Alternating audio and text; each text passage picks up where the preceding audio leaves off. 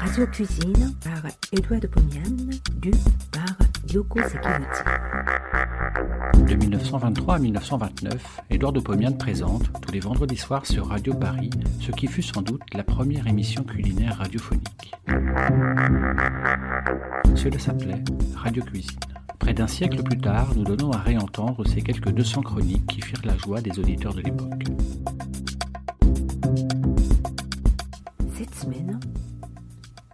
De réveillon.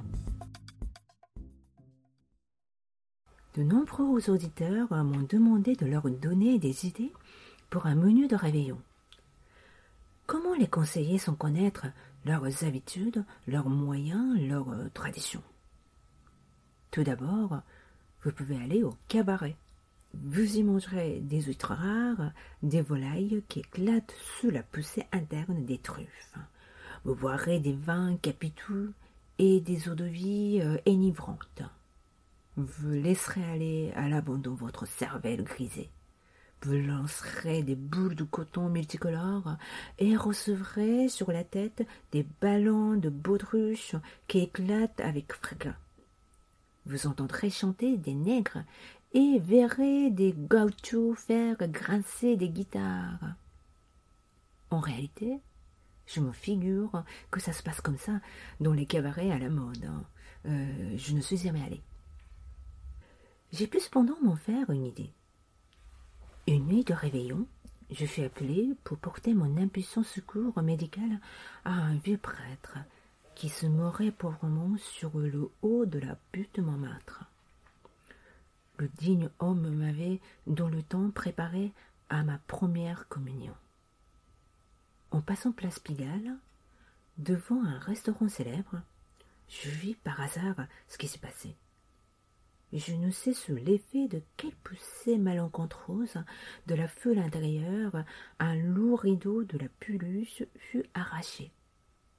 J'aperçus, tout à coup, derrière la vitre, un bras nu, puis une épaule nue. Dans la fumée brouillée de ce temple de la joie, je vis des couples se presser, tournoyer. Au-dessus de toutes ces épaules nues se balançait une danseuse hindoue, toute nue, le torse rejeté en arrière, se faisant embrasser par un immense serpent qui l'enroulait. Il agitait ses bras comme un lourd oiseau qui aurait voulu s'envoler. Devant toute cette nudité, je me souvins que le vieux prêtre, à qui j'allais peut-être fermer les yeux, me racontait, quand j'étais tout petit, que bien longtemps en arrière, un tout petit enfant avait été vu, tout nu, dans une étable de Bethléem, par des bergers arrivés là tout comme des poètes, en courant derrière une étoile. Mais vous pouvez aussi ne pas aller au cabaret. Pouvez aussi rester chez vous et trouver dans votre intimité la joie d'un réveillon. Si vous sortez, qui donc recevra dans votre maison de Père Noël qui apporte des jouets à vos enfants? Qui donc restera avec les vieux parents à qui vous devez toutes les joies du passé? Faites donc réveillon chez vous, sous la touffe d'ougui de votre salle à manger. Voici trois menus. Il y en a pour toutes les bourses. Premier menu, Buxu. Huîtres de marraine, 35 francs la douzaine. Andouillette sur purée de marron, dinde truffée avec endives glacées. Refaites, si vous voulez, la dinde truffée d'alibab. Mais, je vous avertis, ça coûte mille francs foie gras avec son salade. Fruits rafraîchis, friandises, chablis, barsac, un vieux baume, des hospices et du champagne brut bien millésimé. Deuxième menu, un peu moins cher. Consommé ou à rôti à la choucroute, cornet de jambon roulé sur une mayonnaise de céleri rave. Tarte alsacienne vin d'Alsace, melun vent champagne. Troisième menu, moins cher encore. Soupe à l'oignon, huître portugaise.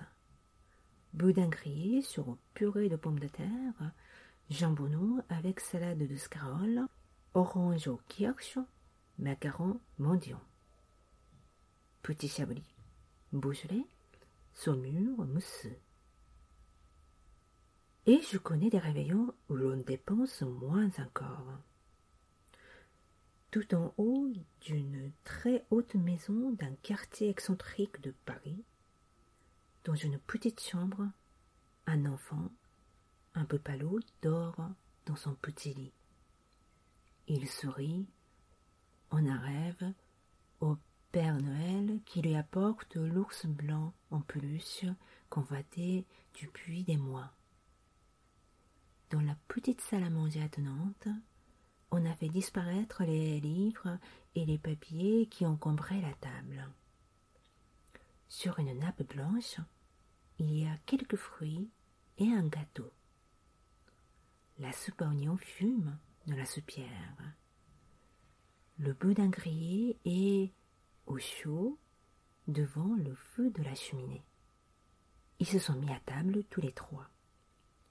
Lui, déjà grisonnant, elle, en admiration devant son mari, et un vieux camarade de son foyer, venu partager leur réveillon pour se donner un peu d'illusion de la famille.